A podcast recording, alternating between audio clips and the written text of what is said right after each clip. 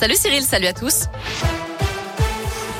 Une, rentrée masquée. Dès lundi, le masque sera de nouveau obligatoire à l'école primaire dans 39 départements qu'il avait abandonnés. Annonce de Gabriel Attal, le porte-parole du gouvernement, pour faire face au regain de l'épidémie de Covid en France. Cette mesure concernera donc les départements qui ont un taux d'incidence supérieur à 54 Covid pour 100 000 habitants. C'est le cas par exemple de l'Ain, de l'Isère, du Rhône et de la Haute-Loire. Dans certains départements, le masque était toujours obligatoire. Il n'avait pas été abandonné. Pas de changement donc pour ces élèves. Les suites de la mort d'une femme enceinte à Saint-Etienne malgré les appels passés au SAMU. C'était en 2018. Son appel n'avait pas été pris au sérieux. Ses proches accusaient les services de secours de négligence. Céline Descroix avait fait un arrêt cardiaque alors qu'elle était enceinte de six mois. On apprend aujourd'hui que la juge a prononcé un non-lieu dans cette affaire. La famille a dix jours pour faire appel.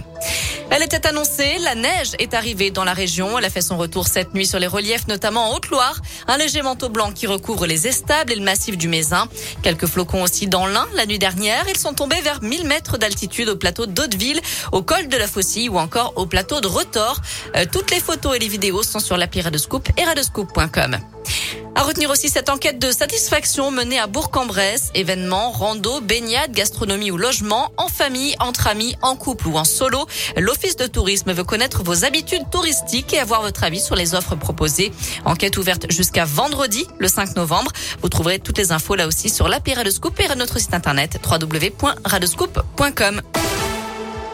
Dans le reste de l'actu, le gouvernement déplore le retour au Mali de Sophie Petronin, l'ex-otage française, dénonçant une forme d'irresponsabilité vis-à-vis de sa sécurité, mais aussi vis-à-vis de la sécurité de nos militaires. Gabriel Attal a confirmé le retour au Mali de la septuagénaire qui avait été enlevée en décembre 2016 à Gao avant d'être libérée en octobre 2020. On ouvre la page des sports avec le foot et le tirage au sort du septième tour de la Coupe de France. Parmi les affiches à retenir, Blavosi affrontera Rodez. Les Stéphanois de Côte Chaude vont défier au Lyonnais. Le Puy sera face à l'AS Cannes. Le FPBP affrontera l'AS Juradolois. Et le FC Limonais rencontrera Auxerre, club de Ligue 2. Vous retrouverez l'intégralité des affiches sur la de Scoop et radescoop.com.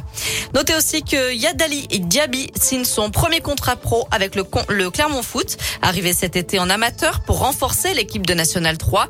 Le jeune homme qui a joué auparavant avec Andrésio Boutéon s'est engagé pour quatre saisons avec les Clermontois. Ce soir, il y aura de la Ligue des Champions à suivre une fois de plus puisque le PSG joue à Leipzig à 21h. Hier soir, je rappelle que les Lillois se sont imposés 2 buts à 1 à Séville. Ils sont désormais deuxième de leur poule. Voilà pour l'essentiel de l'actu de ce mercredi. On jette un œil à la météo pour cet après-midi. Malheureusement, ça ne va pas s'améliorer. On reste dans la grisaille, pas mal de nuages, des averses aussi attendues un peu partout dans la région. Quelques éclaircies, mais elles seront bien timides et les températures ne dépassent pas la barre des 13 degrés pour les maximales. Merci.